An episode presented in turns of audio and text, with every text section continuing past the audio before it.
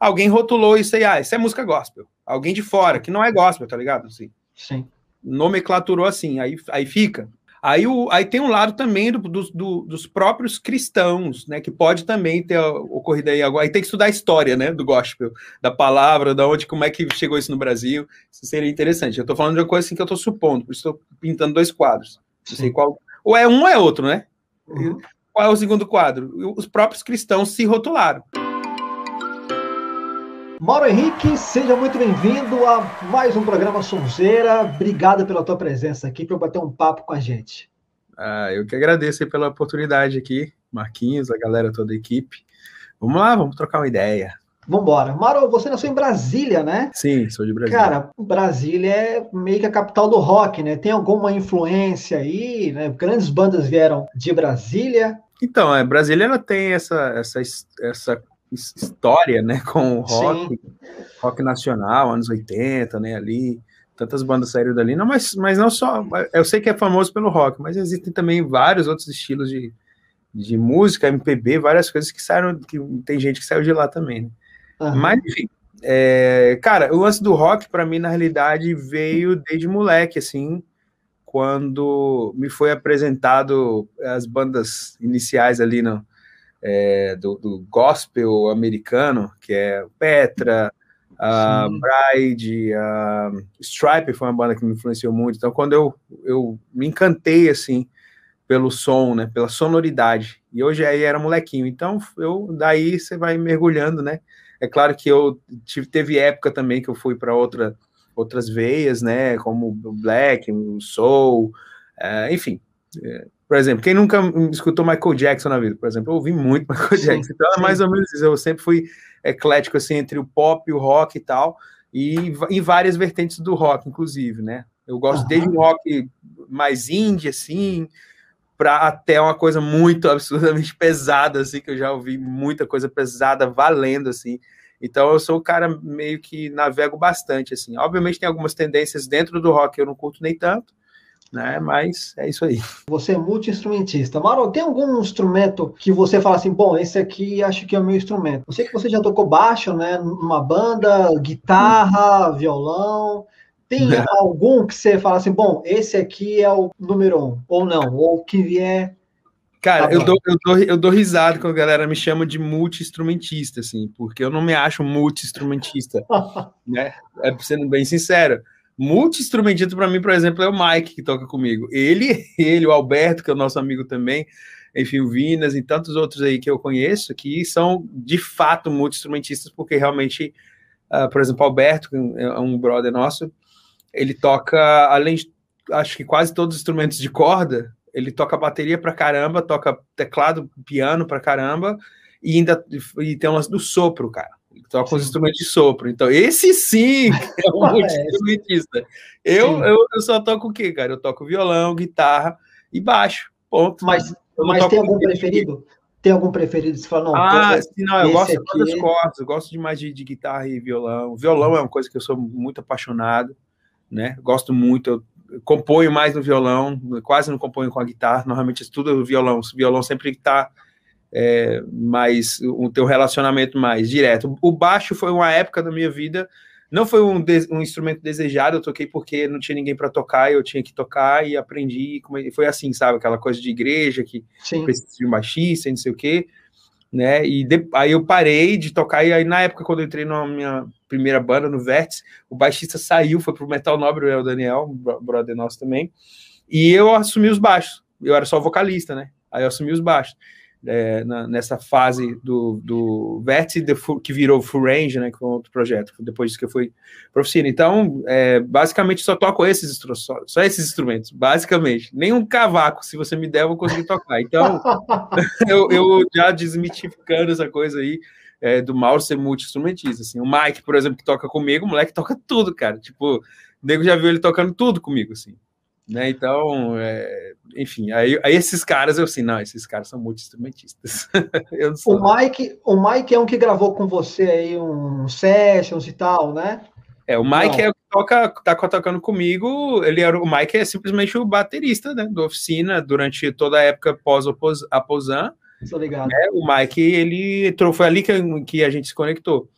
E a gente ficou muito irmão desde então, né? Isso foi em 2014, né? Já tem muito tempo. Então, até a parte que a oficina parou, o Mike tá no rolê. E aí ele, e aí ele continuou comigo, né? Só que aí ele comigo ele tava tocando bateria, aí agora ele já tá tocando baixo e o irmão dele, que é o Rubens, tá tocando batera, que é outro moleque crânio também, sacou? Que arrebenta. Então, então assim, é, essa eu, eu, cara, eu não sou besta, né, mano? Eu vou andar com gente melhor do que eu, velho. Esse é o lance. tá certo. é isso aí. Mano, eu queria falar agora, cara, de um projeto seu lindo, que é o documentário que você lançou recentemente, e eu assisti duas vezes. Assisti quando você lançou, e depois, quando a gente tá marcado já esse bate-papo, eu assisti de novo, prestando um pouco mais de atenção. E eu separei, cara, três perguntas que me chamou a atenção que a gente queria, que eu queria bater um papo com você. Uhum. A primeira pergunta, no primeiro episódio de consciência, você fala que a consciência de ser cristão, de viver verdadeiramente o evangelho, veio aos 25 anos de idade. Consciência, isso. Isso, isso, a consciência. Em cima disso que você falou, e eu te lanço uma pergunta. Cara, você acha que nós, como cristãos, e muitas pessoas podem passar em muitos anos mesmo sem ter a consciência de quem é Jesus de fato, cara? Do que ele Sim, pode fazer em nossas vidas? É, tem, então, cara, é uma coisa que eu tenho conversado bastante, assim, né, com os meus próximos, meus amigos, assim, sobre a questão institucional, né, a gente, quando a gente nasce já dentro de uma igreja, né, aos olhos de todo mundo é bom, porque aparentemente está te livrando, vamos dizer assim, né, é, por conta de uma, de valores que a igreja cristã trabalha, né, que são lindos e tal, e por conta disso, é, os pais querem criar, né, obviamente, os filhos na igreja. É, esse é o, é o que sempre acontece, né? Foi a mesma coisa comigo e tal. E foi muito bom, porque realmente talvez essa, essa base é, me fez, por exemplo, morando num, num, bairro pobre, onde eu vi vários amigos assim, um, drogados, sei o quê, preso, enfim, vários de tudo, assim, sabe, morrendo e tudo mais. É, isso nos, nos protegeu eu e meus irmãos e tal. Né? Então, minha mãe, meu pai saiu de casa quando eu tinha oito meses, então não conheci meu pai, então minha referência é sempre minha mãe. E aí a primeira coisa que minha mãe foi, fez foi o quê? Pum, colocar a gente na igreja, né? Até porque meu pai não, não deixava ela ir para a igreja, parece. Não sei exatamente a história, mas acho que é isso. Então, uh, a gente foi criado ali, eu e meus irmãos, e isso é essa mesma realidade é de várias e várias e várias e várias pessoas, famílias, né, que vêm já da tradição cristã e tal, não sei o quê. É, eu acho que isso acontece em qualquer meio. Se você já nasce nele, tipo assim, você não tem uma referência do que não é, é do que é não estar nele, sabe? Você, você entra numa. Eu acho que muita gente entra nessa pira, né? Que a gente chama, assim, nessa crise de só entender, sabe? Assim, cara, eu, tá, eu não tenho referência sem Deus aqui, tipo, para saber se eu. Aí o cara fica, será que eu, que eu acredito nisso? Será que eu sou isso? Ou eu sou, só, só sou meio porque fui criado nesse meio, né? E eu tô no meio disso e e é, isso, para mim, é, é, a verdade, ponto, sacou? Assim, é, eu tô falando de autoconsciência, né? Sim, sim. E aí o cara, ele não cria. Eu, aí eu vejo nas conversas que eu tenho com, com os meus amigos cristãos e tal, eu vejo que, que em determinado momento da vida deles, eles tiveram os questionamentos estando dentro da instituição, entendeu? Então, Mesmo isso, dentro da igreja, né? É, estando dentro da, da instituição. Então, isso acabou que... É, isso é um pouco, de certa forma, eu não sei dizer, cara, mas é estranho, é, parece meio ser maléfico, assim, de certa forma, porque como é que o cara adquire a consciência? Entende? Entendi. Aí, no meu caso, quando eu adquiri a consciência? Aos, aos 25 anos, sei lá, mais ou menos, acho que devia ter 24, 25 anos. Por quê? Porque a luz, a luz da palavra também de, de, de Cristo brilhou de um jeito diferente para mim. As mesmas coisas que eu lia que não fazia sentido, né? Por quê? Por causa de alguma de uma experiência minha de iluminação interior de, de, de mente, sabe? Quando a mente, pum, ela acende e você começa a ver a realidade das coisas e, e algumas respostas encontrar por meio da palavra, por meio do ensino. Então, isso aconteceu comigo também muito por conta do meu, que é o meu pastor até hoje, né? Que é o pastor Alexandre é, Rodrigues, do Ministério de Volta à Palavra. Então, foi lá que eu e a Jaque adquirimos essa, essa consciência é, mas foi, foi derivada de muito questionamento. Eu estava muito decepcionado com a, o meio. Eu já trabalhava com música, né? E a gente, enfim, vê cada coisa em estúdio. E, e aí isso foi minando muito a minha, minha, a minha fé, de certa forma, né? E eu me decepcionei bastante. E eu já, aí eu ia em uma igreja em outra, sabe? estava em alta aquele lance da teologia da prosperidade, então era só isso, era só isso. E aí eu, eu falei, cara, não é possível que seja isso, cara. Não é possível que seja isso, não faz sentido, sabe assim? E até que eu pum, conheci pela palavra, né, por conta dessa crise, aí eu encontrei, uh, conheci o pastor Alexandre, e aí foi a primeira vez que alguém me ensinou a Bíblia de um jeito bizarro, assim, tipo, muito uhum. claro, uma, a revelação acontecendo, assim. Aí eu falei, mano, acho que eu tô me convertendo. Agora, Mais né? ou menos assim, acho que eu tô me convertendo. Agora, cara, tô entendendo a parada aqui. Isso tá fazendo sentido, tá, é gradativo, né? Então eu fiquei muito sedento, muito sedento, assim, cara, é, para nessa época, assim, para estudar mais a Bíblia, para entender mais, para entender o rolê da vida, da existência dentro dessa. Um, dessa ideia de se unir com, com Deus, que Jesus fala o tempo todo. Como é que é essa unidade? Como é que eu vivo isso agora? Entende? E, e aí, enfim, aí a vida, né, cara? Ou seja, hoje com quase 40 anos, né? Já tô com 48, ou 38, desculpa, com 38, né? É, isso cresce, cresceu muito em mim. Tanto é que a, é, a, as pessoas não estavam acostumadas a me ouvir falar. Isso começou é, ano passado. Por quê? Uhum.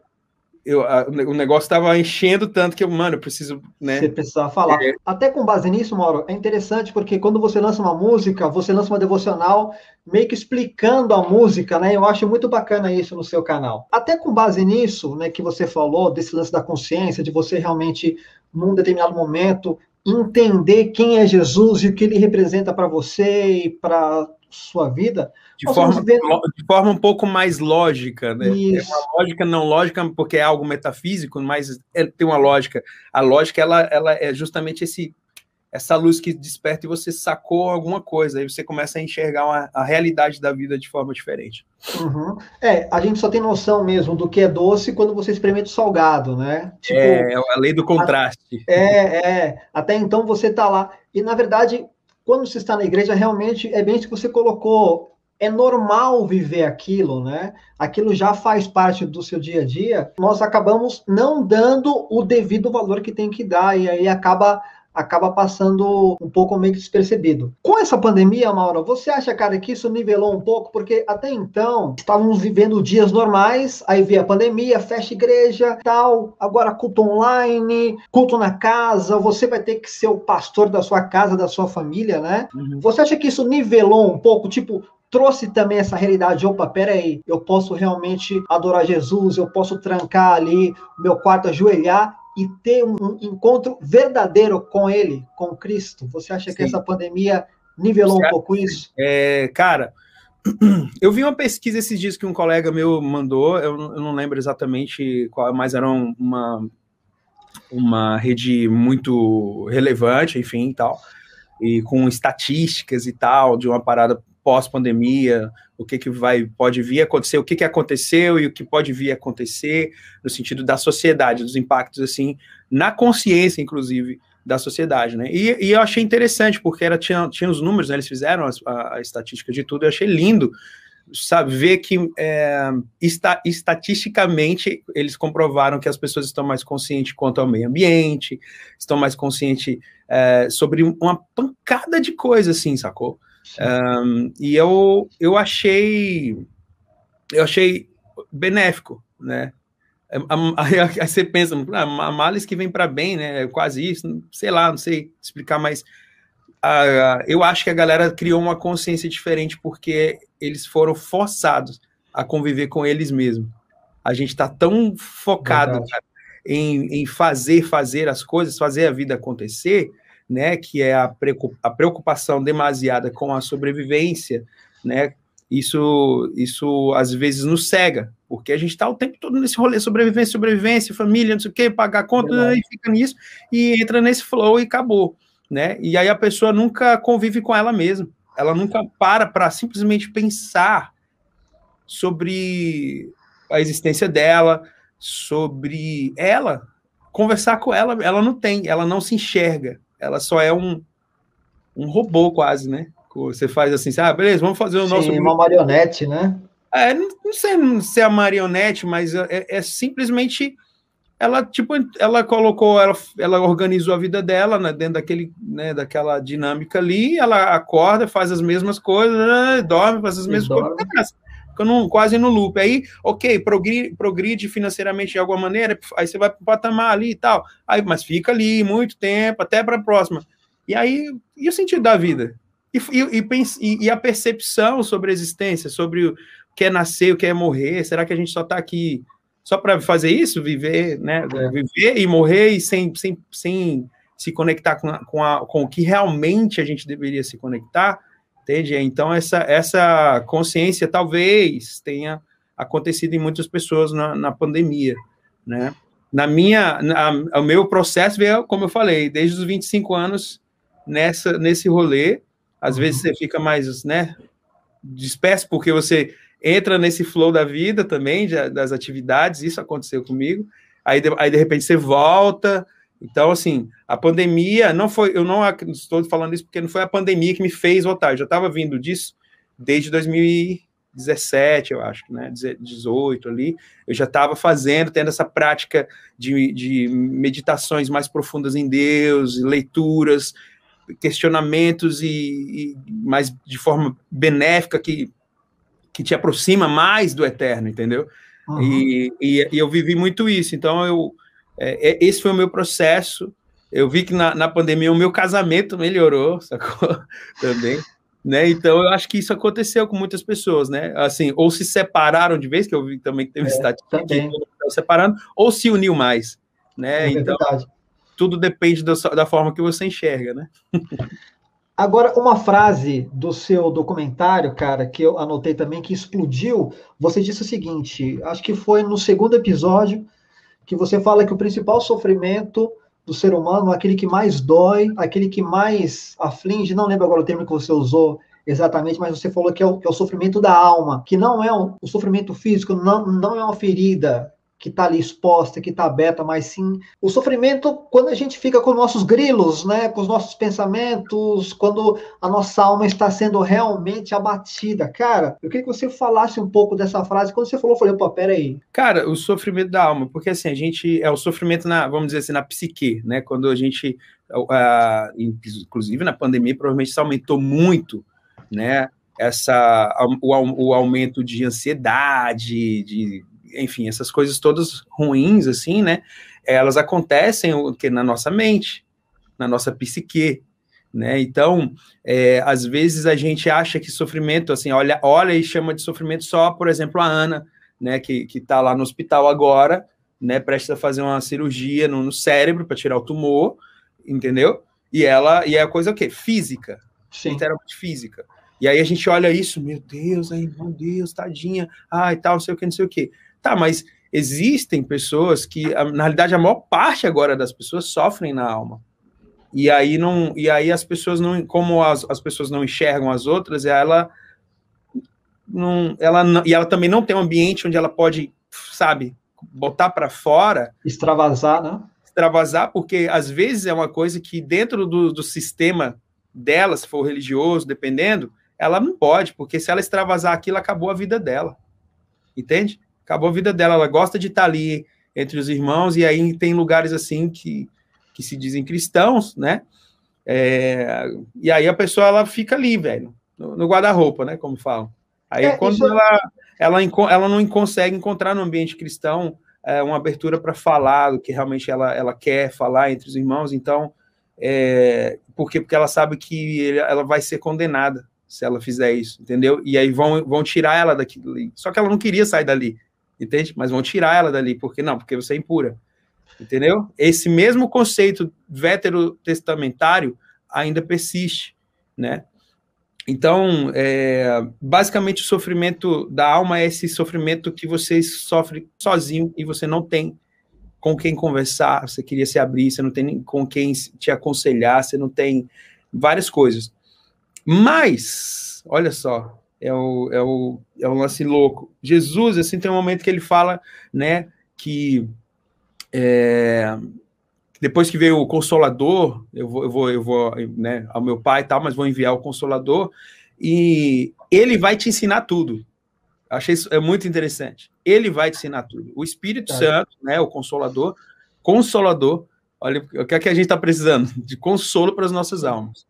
O Espírito Santo, algo metafísico, beleza, gente? Espiritual, ela, é, ele faz a gente, se a gente trocar ideia com ele, entende?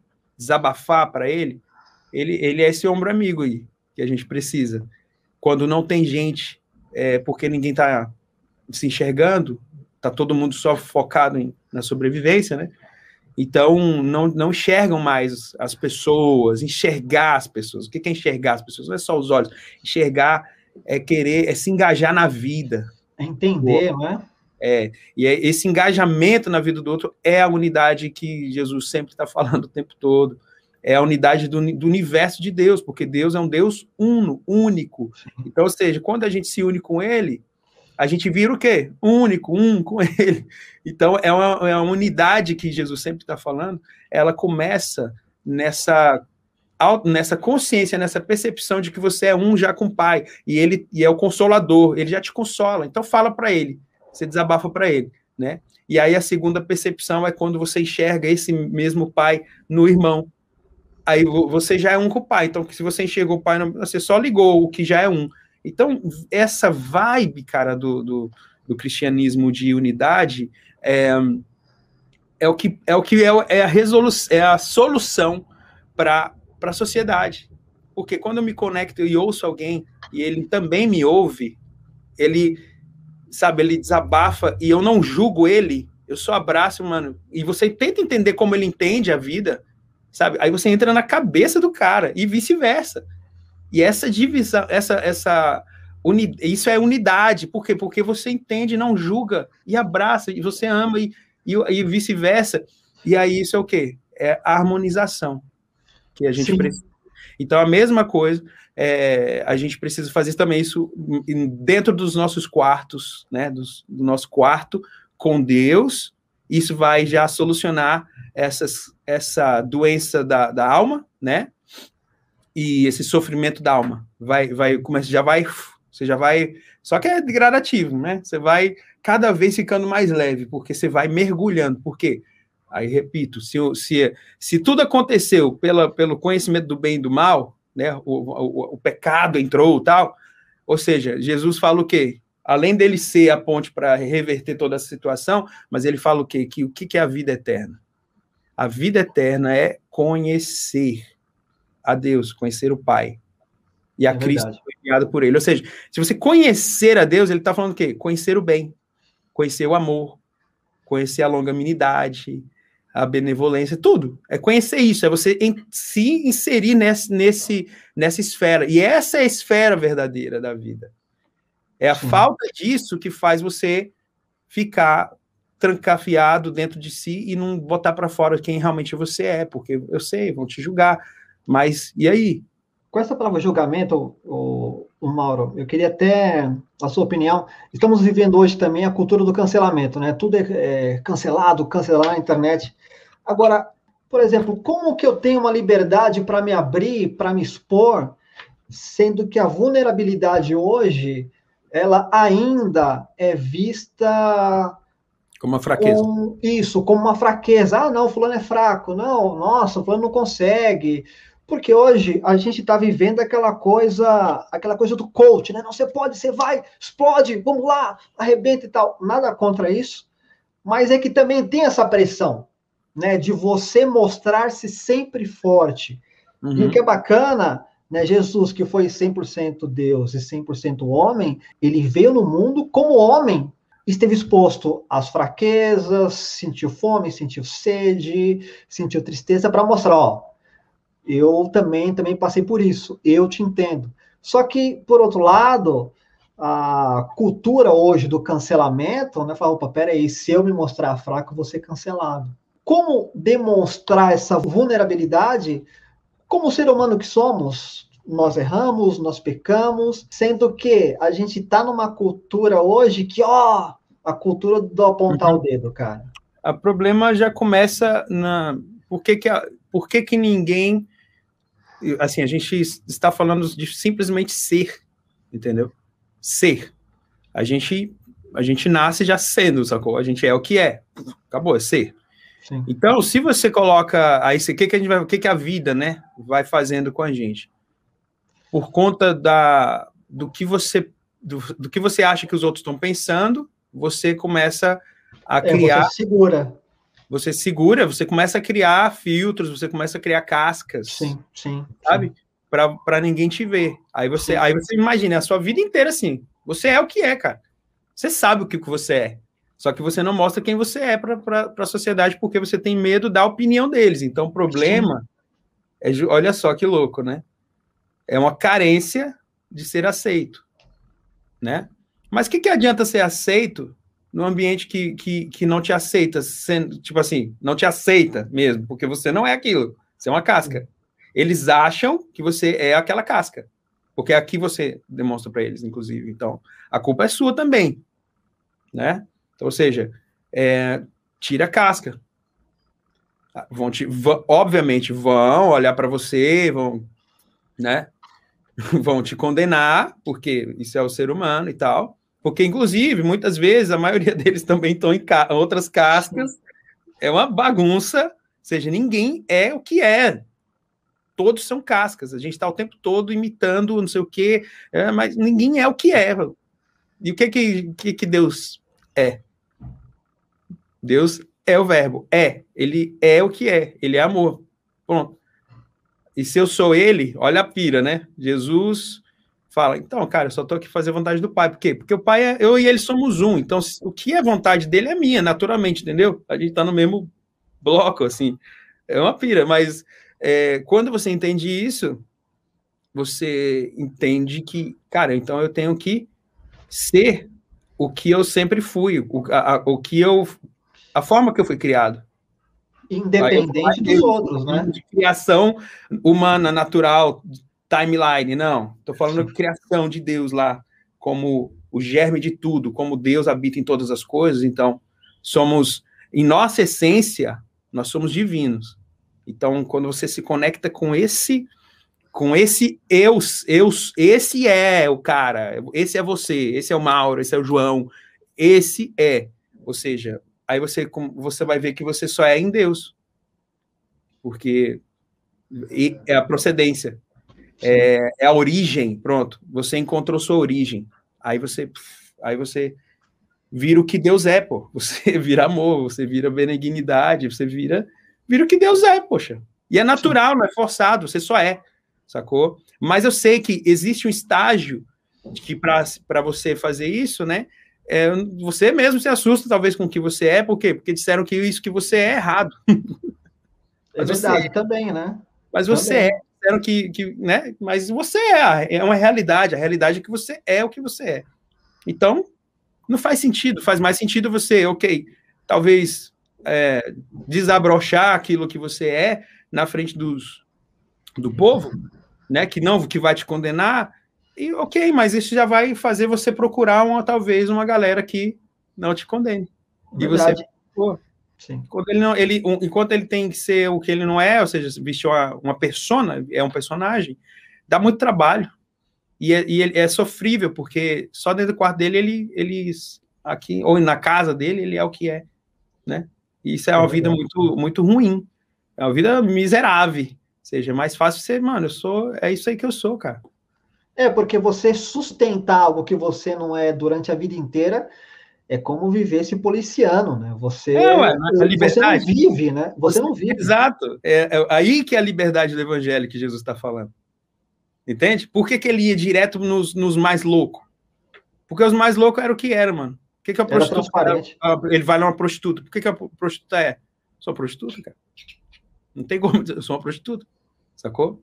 E aí, enfim, aquela conexão toda com ele, obviamente, que aí, aí você volta, ok, mano, você é isso aí porque talvez, sei lá, você se tornou isso, você já acha que você é, mas não é isso que você é. Aí a pessoa, aí isso é a luz do evangelho quando entra. Ela vai esclarecendo, porque ela, você acha que você é aquilo também. Às vezes você acha que você é uma coisa, né? Mas você não, isso não é você, isso é só seu ego. Verdade, isso é só também. seu ego. Então, quem é você? Aí o evangelho faz esse caminho, cara. Quando eu entendi isso com 25 anos, isso fez sentido para mim, entendeu? O evangelho vem, ele, ele, ele, ele atravessa essa espaço-tempo, não sei o quê, ele atravessa essa, essa coisa que você eh, foi forjado a ser, entende? Pelo, pelo, pelo meio que você viveu, entre quem você viveu, família, é, igreja, escola, sociedade, o país, enfim, cara, cultura. É uma junção de tudo isso. E a gente acha que a gente é isso, mas a gente não é isso. Isso foi forjado. E, obviamente, misturado com o nosso ego, é uma bagunça só. Então, quem é você? Você é, da onde você veio, da origem. Aí você vai lá, de novo, estou falando a mesma coisa, do divino. Você veio do divino. Então, aí quando você encontra essa origem, putz, grila, é tua vida, mano. Não, aí não, não tem. É, ela vira de cabeça para baixo, foi o que aconteceu comigo. Gente, esse documentário do Mauro tá demais. Eu vou colocar o link aqui na descrição se você não assistiu, não conferiu ainda, ou vai no canal dele também, que você vai poder assistir esse documentário. São três episódios. E foi até corajoso, assim, da sua parte também, que eu achei, cara, que você se expôs ali também. Né? Você é. contou sua história, você mostrou vídeos antigos, você se mostrou vulnerável. Eu acho que é o assunto que a gente que a gente está tratando aqui é justamente para isso também, para mostrar para a pessoa, opa, peraí, eu sou como você, das lutas que você passou, das dificuldades que vocês tiveram como casal e daquilo que Deus fez na vida de vocês. Então, cara, assim, parabéns pelo documentário, pela ideia do documentário. Eu acho que todo mundo deveria assistir mesmo. E, eu e parabéns eu... até pela sua coragem de expor isso. Então, cara, eu até não respondi isso na sua outra pergunta, né, mas que é, tem a ver com isso. É porque você fala, ah, o lance dos coaches, né, que tal, que é, a gente tem que ser fortão e tal, e provar. É. E eu tava falando, às vezes isso é só uma capa, você não é isso, e você se resolve quando você enxerga quem você é, enfim, foi isso que eu falei. E aí, é, quando você começa esse processo, você entra nessa nesse embate que você acabou de falar, que a luz ela brilha e vai começa a mostrar quem tu quem tu pseudo é, né? Mais que isso te impede de ser quem você é. Então, é, isso é, a, é, essa é a parte que eu acredito que um, falavam, por exemplo, no espinho de, da carne de Paulo e tal, e aí é ali que, que Paulo suplicando assim, ô Senhor, me tira esse negócio, mano, porque eu não gosto de conviver com isso, talvez, sacou? Pode, poderia ser isso e tal. Muita gente, né, tem várias conjecturas, não quero, não é esse o ponto, mas o que Deus fala para Paulo é o ponto. O meu poder se aperfeiçoa na fraqueza. fraqueza. Na fraqueza. E é quando você é fraco que você é forte. Então é contrário, né? Ao que você fica falando que você é o cara, é o cara, é o cara, é o cara. Não. Porque aí você falou de se expor porque se expor é sinônimo de fraqueza, isso virou. Mas uh, como o conceito do evangelho é inverso ao humano, é. Se, é, entendeu? É inverso, tudo é inverso, se você analisar. Né? Eu acabei de falar de uma coisa que, ou seja, é na fraqueza que eu fico forte, velho. Isso é inverso. Outra. Eu já ia falar, os últimos serão os primeiros, né? Tipo, É, tem uma passagem que Jesus fala, né? Ó, se alguém bater é, na tua face, vira outra. Sim, ele fala de, ser, de que o, o, o líder é quem serve, né? Tem esse, pronto, esse é o conceito. Líder é que serve. Então, é, uma, é muito contrário aos conceitos humanos. Então, é ou seja, é contrário eu chegar, cara, não, mano, não sou forte, não, sou fraco. É contrário, tipo assim, por exemplo, você me perguntou aqui sobre o Mike. Aí você fala, ah, você é multi-instrumentista. Eu falo, é, eu sou, sou um multi-instrumentista e tal. Sacou? Aí eu convivo com os caras que, para mim, esses caras são multi-instrumentistas. Eu poderia, tipo, ter vergonha de expor isso, sacou? Sim. Mas, cara, quando você é você, você vê que tu desencana, cara. É tudo bom. Você, porque você não é aquilo, você tá falando de um jeito que você não, você não é isso, cara. Você não é isso. Então, aí você, você fica livre. Então, assim, ué, mano, eu não sou multi-instrumentista, por exemplo, né? Tô dando exemplo. Sim. Eu não sou isso, cara essa coisa contraditória do, do evangelho no sentido né, de contradizer o que é, é o que faz sentido para a sociedade normalmente é, no, no evangelho é, é o contrário, né? Por quê? Porque tudo caminha para a morte do ego, entendeu? Essa, é, isso é desegotificar-se. Ou seja, o evangelho ele vai te pegando, cara, e aí, aí vai doendo, cara. Aí vai doer, mano, você se expor, por exemplo, igual eu falei, sempre. Se expor vai, vai doer por vários motivos, porque você tem vergonha, porque a sociedade fala que você tem que ser forte, mas, poxa, mano, eu sou isso. E aí você enxerga isso como fraqueza também. Enfim, é tanta coisa, né?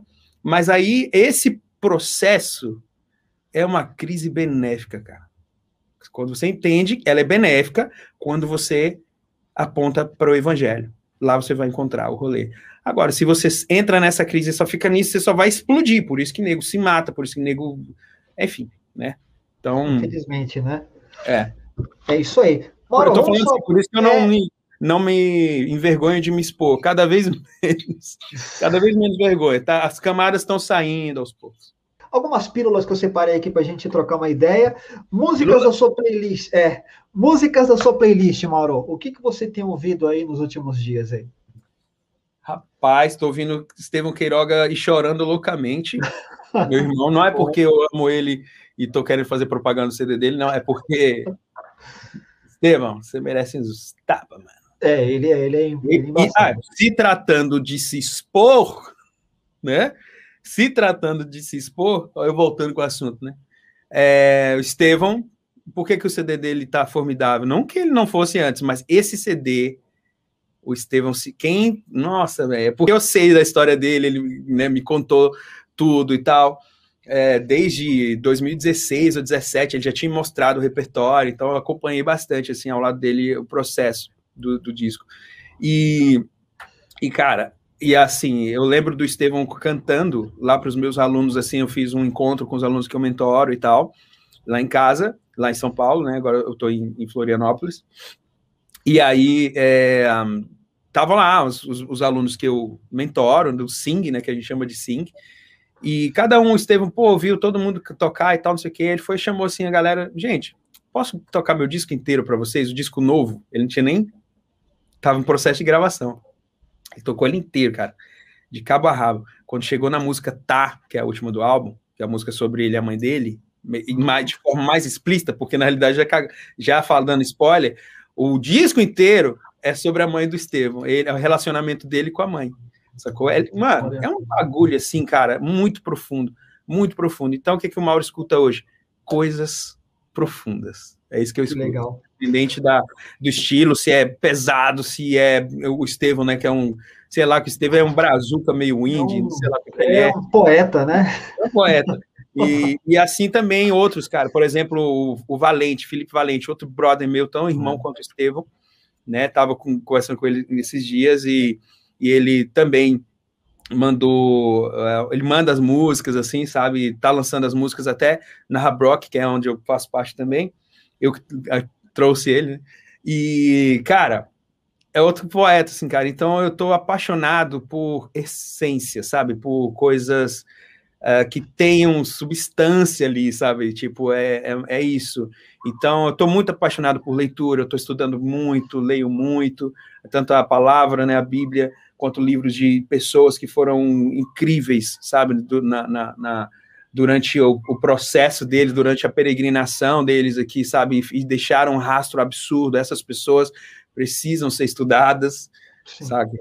E aí, é, então eu gasto muito meu tempo com isso, com aprofundamento, mesmo que, sendo pela arte.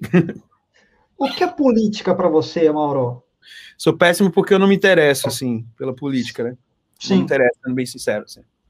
É, o mais engraçado é que eu sou casado com uma mestre em gestão de política pública. A Karine ela é mestre em gestão, ela se formou na universidade e depois fez o mestrado, né, Sim. e tal. Então, obviamente é o assunto que ela gosta, né? E, e, ela vive, ela é a, é a, pessoa que me dá as notícias de tudo, mas eu sou um cara alienado por porque eu quis, obviamente, né? É, e não ler jornais, eu não, não gosto mesmo, sendo bem sincero, né? Tenho, tenho que me expor. Não gosto por quê? Obviamente tem uma, tem uma lógica. Ah, quero saber a notícia, só notícia ruim. Pô, Aí eu fico, pô, notícia ruim não para nunca, né? E vai ficar e só piora. O jornal, por que, que o jornal não fala de notícias boas, mano? Mais, mais de ruim, né? Por exemplo. Aí não faz sentido para mim. Aí não faz sentido para mim, não acho legal, eu acho, acho bad, eu fico mal, Sim. sacou? Então, se é para eu ficar mal, mano, eu prefiro, eu prefiro, mergulhar na vida do irmão e tratar ele lá, ajudar ele com alguma coisa, sacou? Se é, se é, é para ficar mal, eu prefiro é, ficar mal passar, um, passar por, um, por um mendigo, por um cara na rua assim, e, e, e e, dá, e não dá uma grana, às vezes, ou pior, né? Como alguns amigos que eu, que eu ando, eu falando que eu só ando com gente boa, mano, gente boa. Quando um amigo, amigo que eu ando, né? Ah, eu posso falar aqui, né? É o, é o Cid, o Cid e a, e, a, e a Lara, esposa dele, que foram missionários da Jocum durante 10 anos, ficaram quatro anos é, na Amazônia, morando em tribos, sabe assim? Aí eu, cara, Uau. aí sim, velho, sair para ação. Para mim, ficar, ficar vendo jornal, ficar discutindo, eu acho isso bobagem, sinceramente, assim, ok, vocês querem fazer, façam, e nem não me cobrem nada disso, porque, enfim, na minha filosofia de vida, aí eu tenho que falar, na minha filosofia de vida, é, a Bíblia já fala para a gente não ser partidarista, isso aí já, para mim, é fogo. Não sejais partidarista. Por quê? Porque o partidarismo, ele divide. Simples. Sim. Causa intriga, né? Como aí, e o que é divino, que é o amor, que é a compreensão, que é saber é, esse, tipo assim, respeitar a opinião do outro. Isso, respeito, to, todas essas coisas aqui, ó. Se, se, se, essas coisas separam, todas essas coisas, respeito, amor, completude, será, essas coisas boas, eles unem, cara. Eles unem, viram só. Por isso que vira o equilíbrio, a vida fica mais equilibrada, entendeu? A, harmoniza as coisas, mesmo sendo diferente, respeitando o diferente, sacou? E, então no treto, para mim tanto faz, mas você gosta do Bozo, se você gosta do Lula, se você gosta do PT, se você não gosta, gosta da Marina, eu sempre gostei muito da Marina, por exemplo, né? Tem mais a ver comigo. Então, assim, é, é, é isso, entendeu? Assim, e eu louco, mano, porque minha esposa já tem a opinião dela forte. E, cara, e a gente convive na belezura. Fala assim, mano, não concordo com o que você tá falando. É, cada um na sua, tranquilo. Esses dias. E é tão natural. Assim, cara, não concordo. Tá lá, eu penso assim, cara, tá, beleza. Vamos se beijar aí, tá tudo certo. Tá? Legal, então, É assim, velho, a vida é, é, assim, mas por que, que a gente tem essa animosidade, gente? Por causa da separação, gente. É a Olha separação assim. que traz a animosidade pra gente. Se a gente pensa em unidade, a gente pensa em compreensão, entender o outro, aí isso vai deixar você o quê? Mais, mais de boa, cara, sem estressar, velho. Aí as pessoas perdendo amizade, perdendo, é, sabe, é família, né, se é dividindo por causa de discussão. Então, eu não discuto, nem, nem adianta, assim, cara. Sacou? Você nem, nem vai saber o que, quem eu gosto. Porque, porque só compete a mim, não compete a você. Compete Sim. a você saber quem, quem você quer mas não por influência, porque você realmente tem opinião sobre isso também, né? Isso faz. Então, eu tenho opinião, estou falando aqui, eu tenho opinião sobre muita coisa, mas tenho opinião, por exemplo, dentro de um ambiente político que eu acho que é muito falido, né? Historicamente, é só você olhar a história disso e tal. Eu, eu prefiro ficar em Deus e, e, tipo, manifestar o bagulho, entendeu? Eu fico mas em Deus gente... e vou tentar ser luz aí, mano. Mauro, quando vamos ver aqui em nosso país, no Brasil, que música é simplesmente música e não a música cristã ser rotulada como música gospel. E aí coloca-se ela numa outra categoria da prateleira lá. Quando que a gente vai ver no Brasil, como por exemplo, já é uma realidade nos Estados Unidos? Na sua opinião? Cara, putz, mano, é difícil falar. É, eu acho que é meio é meio preconceito do, do lado de quem rotula, né? Talvez quem, quem esteja rotulando, talvez nem seja o mesmo cristão. Se for, eu, tô falando de uma coisa que eu tô falando de um, su, supondo, beleza? Tá. Aí, tanto é que eu vou pintar esse, esse quadro, ou seja, alguém rotulou isso aí, ah, isso é música gospel. Alguém de fora, que não é gospel, tá ligado? Assim, Sim. Nomenclaturou assim, aí, aí fica. Aí, o, aí tem um lado também do, do, dos próprios cristãos, né? Que pode também ter ocorrido aí agora. Aí tem que estudar a história, né? Do gospel, da palavra, da onde, como é que chegou isso no Brasil. Isso seria interessante. Eu estou falando de uma coisa assim que eu estou supondo, por isso estou pintando dois quadros. Não sei qual. Ou é um ou é outro, né? Uhum. Qual é o segundo quadro? Os próprios cristãos se rotularam. Então, ou os cristãos se rotularam, ou eles foram rotulados por fora. Então, eu não sei da história disso, então um ou outro aconteceu. Eu canso de apresentar músicas gospel, falar assim, meu, Aí, amigos meus. Na cabeça, é, mas assim, eu é, rotulo. Então, eu rotulo, é coisa louca. Mas eu sei é. que isso é imbecil. É, então, eu canso, eu canso de apresentar músicas, músicas cristãs, vamos falar assim, é, para amigos, parentes e tal, que não são cristãos, falam, nossa, Marquinhos, cara, que música é essa? Falo, é música, cara, é simplesmente música. Uh, por que isso? Porque quando se rotula, quando se coloca ali uma placa, ó, música gospel, cara, acho que isso limita bastante, né? Limita. E aí as pessoas falam, não, eu não ouço música gospel. É, eu não ouço música gospel. Cara, tanta música boa, assim, cara, que poderia fazer bem para você, para sua família, para tua alma, para o teu espírito não, é. que você está perdendo isso foi, constru foi, um, foi um bagulho que virou um castelo, né? Isso foi construído, essa cultura, a gente já, já ferrou, assim, a gente já pensa assim. Se você analisar, tem Você pega as categorias, você tem música folk, Sim. música indie, música, né? Você tem uh, country e tal, não sei o que, blá blá blá. E aí, música cristã, ela tá tudo englobado, porque pode ser cristão country, pode ser um cristão não sei o que, não, mas é, é música cristã, né? Falo, vamos pensar, tirar até o gospel cristã, entendeu? Sim. Tipo, não, não, faz sentido. A gente devia estar tá no country, ou no indie, ou no coisa misturado com todo mundo, é. Por quê? Porque é música. É música. Porque Uh, se a gente fala, por exemplo, música cristã, a gente fala do que a gente acredita, né? Que é o caso, para mim, esse é o lance de eu estar na música cristã, porque eu falo que a gente, que a gente acredita, é um ambiente onde eu fico, me sinto melhor para falar disso, né? Deveria, mas hoje eu estou vendo que ir para fora é melhor, né? Também, porque aí você está despertando consciência, mas enfim. É, então, cara, assim, esse, esse lance de, de, de, não, de nomenclaturar essa classe cristã, onde tem uma, essas outras classes de música, sacou? É, isso é, é, é, bizarro, é como se tipo, fôssemos ET, assim, é, um ET, é um ET dentro do, do rolê aqui. Porque tá, não, não tem, não tem essa, né, velho? Você, ah, que tipo de música faz? O country. Ah, que você vai, rock? Sim. Ué, bom, aí por que, que eu tenho que falar rock gospel? É. Se eu não fosse gospel, eu ia falar o quê? Rock, rock, rock. Ou, ou ia dar característica de rock, não sei o quê, ia dar característica do som e tal, que ok, essa nomenclatura faz sentido para a gente organizar também a nossa mente quanto a isso. Mas, enfim, então a gente só devia, não devia ter, sei lá onde foi esse ponto, ele só não devia ter entrado na nossa história, porque a gente ia, ia estar tá misturado. Aí, às vezes, o cara que é cristão, ele para ele, mas que quer estar tá no, nos, nos outros, porque está cansado de ficar aqui, ele, ele vai e tira o cristão, não, tira o gospel, cara. Aí se tirou o gospel, não, mano, é só nomenclatura, porque eu quero estar tá ali, ó eu quero estar no, também nos outros, em outros lugares, entendeu? A luz brilha, tem que ir para outros lugares para brilhar, tem inclusive. Que, é, tem que brilhar, na verdade. É, já né? tem esse lance, isso já é um princípio, né? É, é, é o princípio do evangelho é isso aí, né? Do anunciar as boas novas e tal. Mas ok, a gente só está falando para quem não quer se influenciar, ah, porque tem ojeriza. Essa ojeriza a gente já sabe que é uma coisa, né, meio, acabei de falar do Lúcifer aí, né? É uma ojeriza que vem de algum lugar. Por que, que você tem tanta antipatia por, pela, pelo, por Deus? Né? Aí tem também o lado de que, às vezes, o cara tem né, antipatia pelo, por Deus, mas é pelo o, o fã-clube, que é fogo, entendeu? Enfim, tem tudo isso. Mas, cara, a questão é que esse negócio não deveria ter existido, cara. Só isso. Aí a gente ia estar tá todo mundo misturado aí, fazendo, falando a sua mensagem, entendeu? Porque se o cara fala, gente, pelo amor de Deus, se o cara fala, eu não sei o coração da pessoa, né? Mas eu acredito, se o cara, mano, eu sou cristão, mano. Deus, mano, é, é, essa é a minha vida, sacou? Isso é o que eu falo, é o que eu acredito. Mas, poxa, mano, tá limitado aqui, eu só fico aqui, ó. Só fico no, na classe músicas cristãs. Nunca vou estar tá em outras playlists seculares e tal, e, e a luz vai ficar aqui contida. Aí vem a palavra e fala, pô, mas quando você acende uma luz, Jesus de novo, você não coloca debaixo da, da, da mesa, né?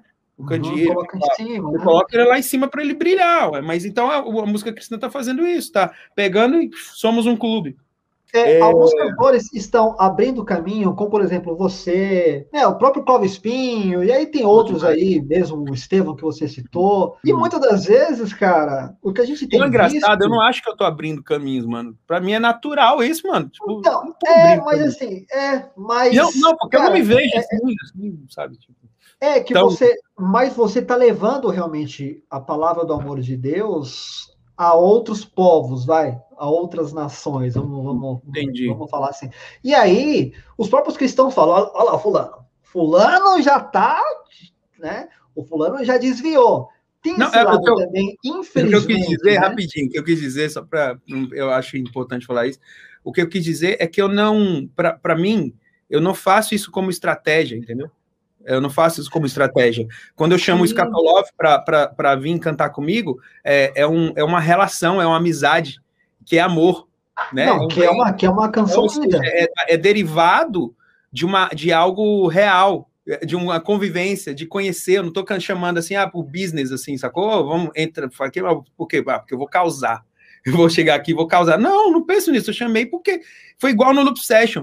A primeira vez que eu caí na real, assim, do que estava rolando, tipo, foi na primeira, num dos primeiros loop sessions, assim, com o Léo e com o Guilherme. Aí alguém, a gente, eu tive a ideia de fazer igual fazendo nos workshops, assim, abre para conversar no meio do, do evento. Então a galera ia, pegava o microfone lá e, e a gente ia conversando. né? Ficava ali uns, uns 20 minutos fazendo isso, depois voltava a cantar. Era assim a dinâmica sempre. E aí, primeiro cara, pum! Primeira pergunta: aonde você estava com a cabeça para juntar um adventista com, com, com o crente, né? Que sou eu e tal, e, e, o, e, o, e o católico, cara. A galera começou a rir. Aí eu comecei a rir muito, cara. Muito. E eu falei, cara, por quê? É, eu falei, eu, aí eu fiquei pensando assim, eu, mas eu nunca pensei nisso. Eu não pensei nisso, cara, quando eu chamei os caras. o Léo, pô, era um ser chamado Leonardo Gonçalves, assim. O, o, o Guilherme é um ser chamado Guilherme Sá, que são amigos talentosos, né? Que a gente tem muita coisa em comum, tanto que somos amigos até hoje, né? E pronto, cara, vamos. É igual assim, mano, vamos ali jogar uma bola, vamos jogar videogame, é. vamos churrasco, sacou? Vamos fazer um som? Aí a gente fez o som. E aí eu fiquei feliz, por quê? Porque eu não nomenclatorei, cara. Eu não pensei, pô, tô chamando. Aí, aí tem esse lado, né? Tipo assim, comercial que poderia ser. Tô... Ou então de querer causar, que eu acabei de falar. Você, ah, tô chamando, vou chamar, vou querer causar no meio dos cristãos aí. É, vou lacrar, né? É. Não, não tem isso. É, é, um, é, é real, é um relacionamento, sacou? E eu chamo a galera para estar tá junto porque nós, nós convivemos, somos amigos, e, e compartilhamos muitas coisas profundas, muitas coisas profundas. Mauro, tem um quadro que eu quero fazer com você aqui, esse quadro chama Perguntas Sonzeira. O que, que são as perguntas sonzeira? São perguntas é, em que, em algum momento da pergunta, eu vou encaixar um nome de uma música que você cantou. Ou música sua, ou música que você cantou com participação. Beleza? E você vai me responder. Pode ser engraçado como não, mas vamos lá. Quando você e seus amigos e familiares eram pequeninos faziam muita arte. Você era ah, bagunceiro, Mauro? Cara, deixa eu pensar. Eu nunca, eu nunca gostei de estudar, mano, de escola, mano. Eu fugia da escola, mano. Não, não era isso, cara. Eu queria preguiçoso, assim, para caramba, nesse sentido.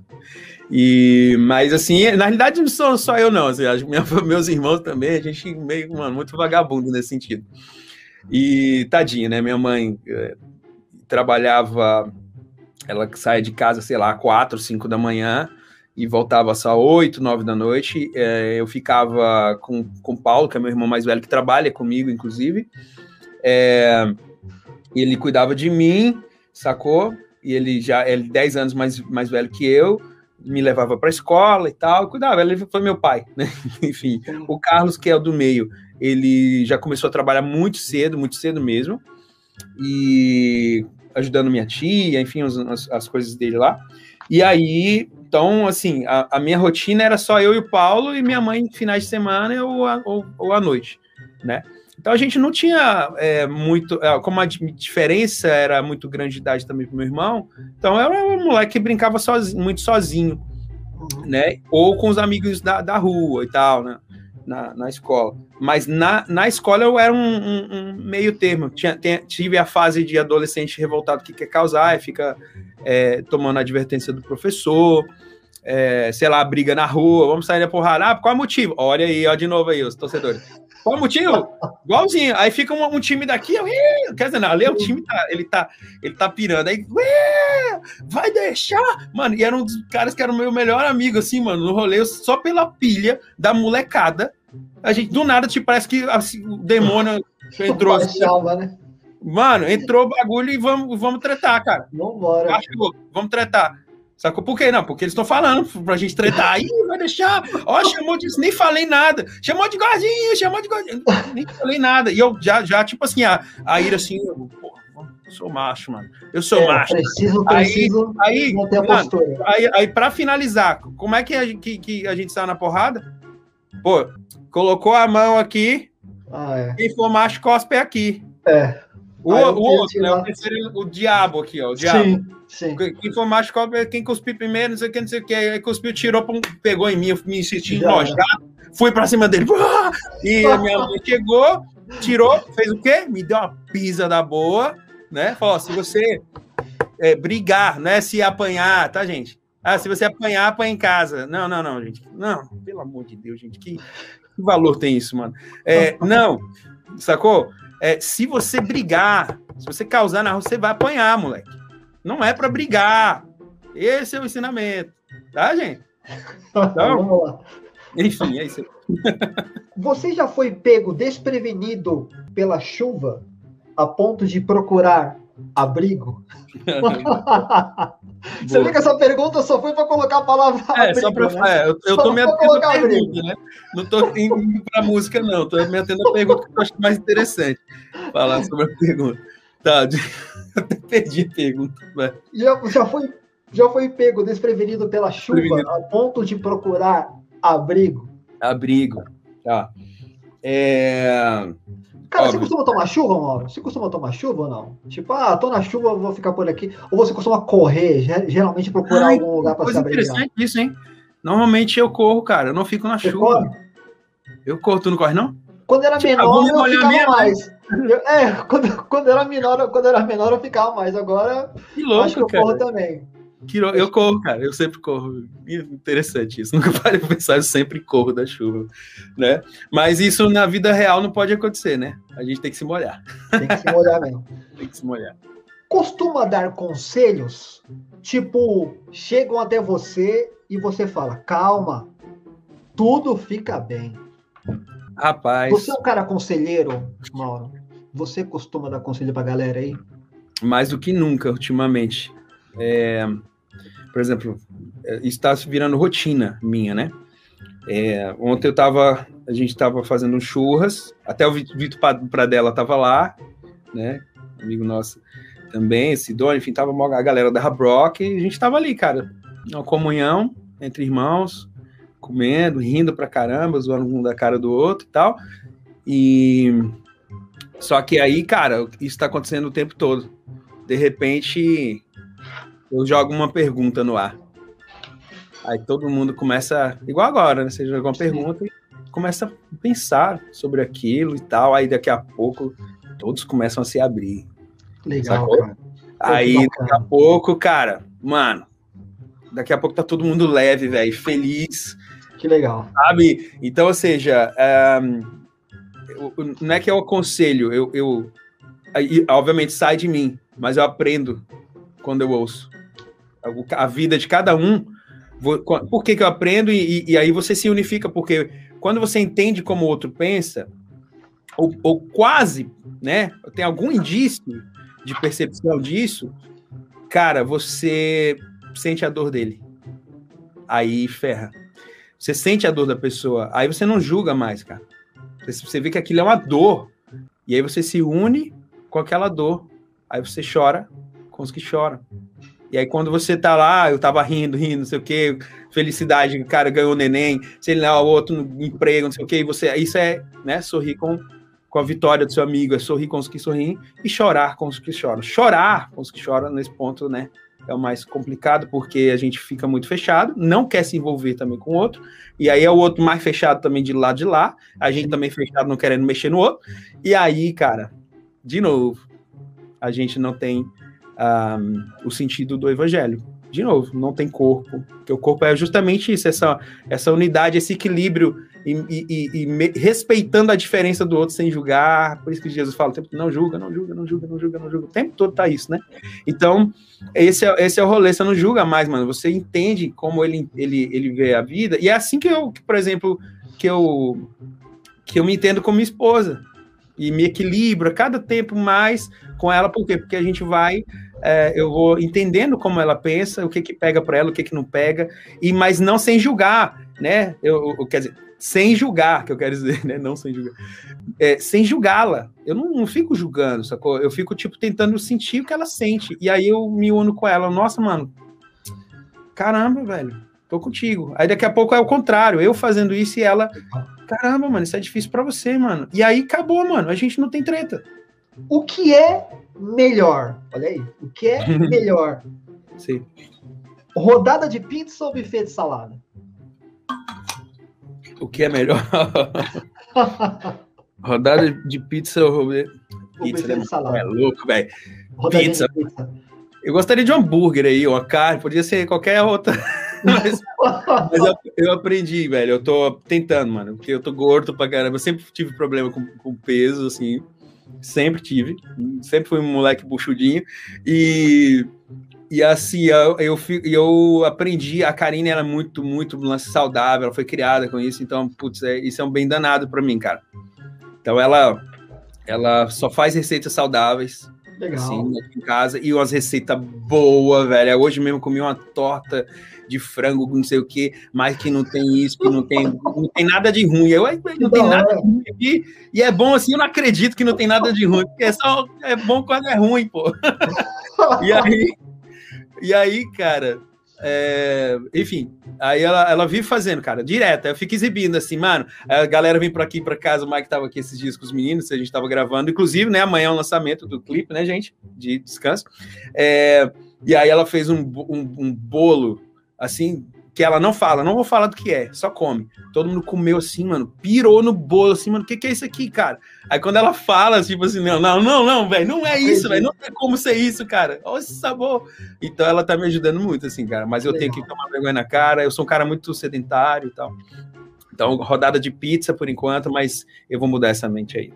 É isso aí. Essas foram as perguntas Sonzera com Mauro Henrique. Mauro, cara, a gente já estourou o tempo. É, sei que tem novidade para vir aí, muita coisa para falar, mas, Mauro, eu queria agora falar para o Mauro professor, só fazer uma pergunta para o Mauro professor. Sei que você é hum. professor de canto também. Cara, você é uma das grandes referências de voz no Brasil.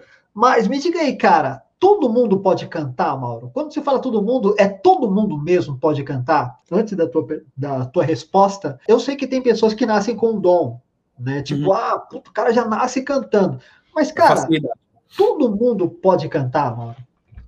Cara, eu, o que eu sempre digo é que, cara, se Deus te deu um aparelho fonador e ele tá funcionando, por que não, cara? Pode cantar. É, é, ué, você pode fazer tanta coisa, pai. Eu posso, velho, fazer muita coisa. Tem muita coisa. Se, se não tem uma, alguma debilidade física, alguma coisa, eu posso fazer muita coisa, não posso? Eu posso começar a correr amanhã, igual Sim. eu tô falando, tô gordinho, não sei o quê. Eu posso correr igual um louco amanhã, depois, pai, isso virar uma. E aí eu vou ficar o quê? Magrinha, saradão pra minha mulher. Então, ou seja, cara, é, você pode fazer qualquer coisa, mano, porque se. Aí eu falo, a não ser que você tenha uma debilidade física. E mesmo assim, Deus é tão louco, né, mano, que às vezes o cara tem a debilidade no lance da voz por exemplo, o Renato, que se não me engano, Renato Viana, Renato Viana, ele tem um, alguma coisa na, na prega vocal que deixa aquela voz rouquinha. E é, é como se fosse um defeito. Mas eu queria esse defeito, entende? Tipo assim. Então, cara, é, essa, essa parada do, é o do aprendizado, cara. Você pode aprender. Né? Aí vai, vai da dedicação. Aí beleza, aí vai para um ambiente da facilidade que você fala, que a galera, ah, o cara tem um dom e tal. Deus distribuiu dons, isso é fato, sacou? Que tem facilidades. Claro, eu também acredito que eu, que eu foi esse o meu caminho também. Mas não quer dizer que eu não tive que desenvolver isso. Porque o Mauro cantando no início não era legal. Então, ou seja, eu entrei e comecei a aprender. Agora eu entrei, porque a, às vezes você tem aquele. Tipo, mano, só que. Por que, que você se interessa por alguma coisa? Porque você tem uma, uma. Tipo assim, mano, você teve uma sacada ali. Aí você. É, aí tem você algo diferente, né? É, você entra naquele mundo. Então é, é, é, basicamente isso, cara. Se você. Aí, beleza, aí tem o lado de pessoas. E aí eu falo, pô, Tom Caff, porque ele falou isso lá no, no, no, no lá no na palestra, né, do, do, meu curso e tal. Ele falou, cara, quando ele falou que ele, mano, ele não cantava afinado, ele tinha problema com isso, ele era, tipo, tido, zoado, mano, zoavam ele. Tom Caff. E a irmã dele, acho que é Karina Caff, era que era solista e tal, não sei o que, mas zoavam ele, pô, falando, cara, tu não canta não, mano, tá desafinado, não sei o que. Mano, ele começou a estudar isso igual um louco, velho. E é o Tom Caff. A mesma coisa, Leonardo Gustavo. A história dele é muito parecida também. Então, assim, cara, é... E era, ou seja, eram as pessoas que, tipo assim, o nego falava, não, velho, como cantor, você é excelente caminhoneiro, sacou? E, e ficava, né? Torcendo pro mal do cara. Não, velho, você, mano, sai desse negócio. Sai então, fora, nunca né? diga pra ninguém, esquece desse negócio porque você não tem dom para isso. Quem é você? É Deus, mano? Saber de alguma coisa? Só fazendo uma pausa na tua resposta, é interessante isso, cara, porque muitas vezes a gente ouve uma palavra dessa, de julgamento, uma palavra negativa, que vem de encontro, e se você não tá firmado em Deus mesmo, se você não sabe a sua identidade daquilo que Deus é para você, do que você representa para Ele, você pega aquilo, leva como verdade e acabou. A pessoa não canta mais, não abre a boca, né? Aí fecha o cara. Você, é, você enterra o talento. Isso, é o contrário disso aí que a gente, porque olha só como é a coisa, você acha que pode, olha, quando você faz a pergunta, você acha que pode, já tá o quê, mano? Será que pode? pode será não, que não? Né? Será que sim? Pode não, né? Pode não. Aí, pô, mano, caramba, se você, se Deus te deu um aparelho fonador, sacou? E, e, e, te deu a capacidade de desenvolver isso, e, e você não, não, não, faz, o problema é de quem, mano? É tu que não faz, pô. É, Deus te deu, aí, cara, desenvolve o treco. A gente é, é isso, o ser humano ele tá aqui para ser desenvolvido, né? Gente para desenvolver, gente. Sim. Nossa mente, nosso, enfim. E, e, e, então, ou seja, agora você tem que simplesmente se conectar com isso aí, né? E desenvolver isso. É, a galera acha que ah, eu, eu nasci com dom. Beleza, minha, minha mãe me deu um tapa na bunda e eu fiz um melisma, um drive. mas, assim, mas assim, Mauro, é... Ai, cara, essa foi boa. Mas assim, deve ter característica. O fulano de tal, ele tem uma onda mais black. O fulano estilo. de tal tem uma onda mais. tem um estilo mais pop rock, porque ele faz uns drive na voz e tal. Tem isso também? Ou tipo, não? Por exemplo, o Mauro Henrique, eu sei que você canta tudo, mas é, canta todos os estilos que tá tudo bem. Tem isso, tem esse lance Cara, de. Eu, eu, eu, eu, não acredito nessa coisa eclética quase exacerbada, assim, né? Que fala, eu gosto de tudo. Não existe, cara. Não existe. Alguma coisa você não vai gostar na música. Isso é, eu, eu gosto de tudo, sou eclético. Hum. Ou você não gosta de música, por isso que você fala isso, né? Ou você. É, é, por isso é, eu sou eclético. Mas você ouve o quê? Ah, não ouço nada, não. então você não é eclético. Então você não é nada, né? É, então eu acho que existe, eu sou eclético, mas dentro do, do nicho, dos nichos que eu, que eu gosto. E é claro que e, e, a gente é mutável, né? Tem, tem época que eu gosto de uma coisa, tem época que eu não gosto também. Né? Várias bandas de rock eu não consigo mais ouvir. Hoje eu acho ultrapassado pra caramba quando eu ouço algumas coisas. Mas ao mesmo tempo eu ouço um negócio de 70 e eu acho tão original que, que não, não, isso aqui não é ultrapassado, porque comunicou Sim. algo. Enfim, e, ou seja, a gente estamos falando só de gosto, cara. Gosto, uma coisa né, que, que inclusive deve ser muito respeitada, porque tem a, a ver com a identidade de cada um, né? Afinal, se, se todos gostassem da mesma coisa, ia ser bem estranho, a gente nem ter nem sobre o que conversar direito. Porque é justamente o contraste que rola, né? É o contraste que dá o, a parada. Então, assim, é, eu não, eu não, eu tenho meus nichos, vamos dizer assim, né? que, de musical que eu gosto, de tanto estilos assim, de, né, é, eu gosto de, de, de, eu gosto de rock pra caramba, e dentro do rock variedade de coisa, eu gosto de pop, variedade de coisa, muita coisa eu não gosto, muita coisa, o pop é mais difícil, porque normalmente ele é a música muito é, voltada para o comercial, e aí ele a, normalmente alimenta com letras que são não estão dizendo nada, assim, vazia até o talo. Então aí eu não consigo absorver por causa disso, né? mais, mas eu consigo também, como eu sou produtor musical, então, tipo, eu já tenho uma ideia de olhar a estética musical apenas e ah, desliguei, dei um multi na letra, assim, mais ou menos, né? E me, pegar até mesmo a, a, a na, na, voz né, de um cantor e tal, é, me apaixonar pela, pela interpretação no sentido melódico, e eu tô nem aí pra letra, eu, tipo, mutei a letra, eu tô só olhando o resto das outras coisas, né? Então, é, basicamente, é, eu gosto enfim, de muita coisa, gosto muito de indie, gosto de folk, e enfim, tem hora, tem dia que eu tô gostando de black, tem dia que eu não tô. É, é assim. Mas enfim, então, qualquer homem. Enfim, então todo mundo pode cantar, então, na sua opinião. Pode sim, cara, pode. Acredito então, É isso aí. Então, a esperança para mim também, a esperança para muitas pessoas aí. aí. E eu não estou querendo vender meu curso para você, tá? Mas também é só seguir uma nas redes sociais. É beleza, não, mas se fizer sentido. A gente, tanto é que a gente na política é muito simples, cara. Quando a gente vai vender o curso, a gente sempre fala, ó, a gente devolve seu dinheiro, tá? Você, tem sete dias para você dar uma olhada lá. Uhum. Gostou? Gostei, mano. Vou ficar. Ah, não, não gostei, velho. Eu não gostei do seu cabelo, sei lá, velho. Tu é chato pra caramba, não, não, não, odeio você. Então tá bom, a gente devolve o dinheiro. Então é simples assim, mano. Então, isso é assim, sempre, sempre foi. Meu curso sempre teve essa política. Então, eu sei que muita gente faz isso para vender, né?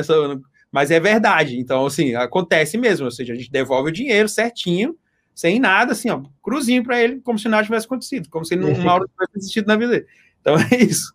Fica tudo certo, isso aí. Novidade, sei que você é um cara super ativo, eu te acompanho, vejo que você, vejo que você, vejo que você, quando não está gravando suas músicas, as suas composições, você está gravando com outras pessoas também, parcerias e tal.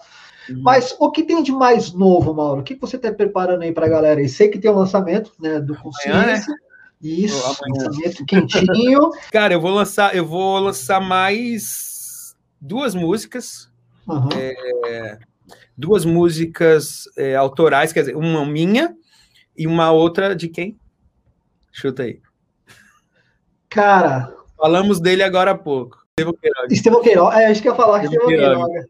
Estevão é, Queiroga, o Estevão, o Estevão teve aqui é, no início do ano, a gente se encontrou, e aí, que agora ele voltou a morar em Manaus, e aí ele. É, tava até, acho que o Vitinho tava com a gente. A gente tava comendo sushi, sei lá.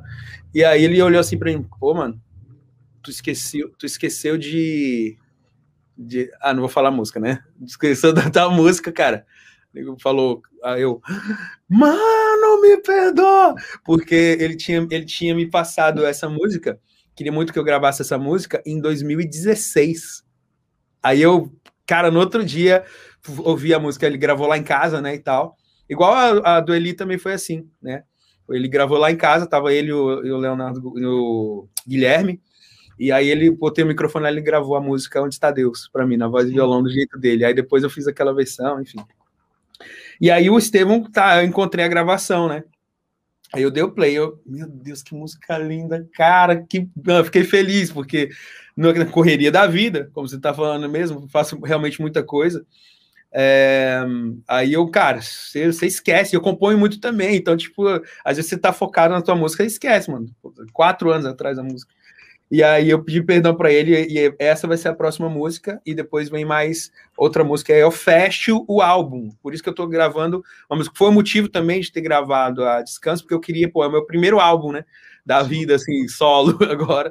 Então, é, eu queria que fosse é, essa música para mim faz muito sentido ela tá nesse álbum, entendeu? Então por isso que eu ressuscitei ela de novo e não tive a ideia de fazer o documentário, isso é foi ideia do Felipe, do diretor, né, que é da Brock Films.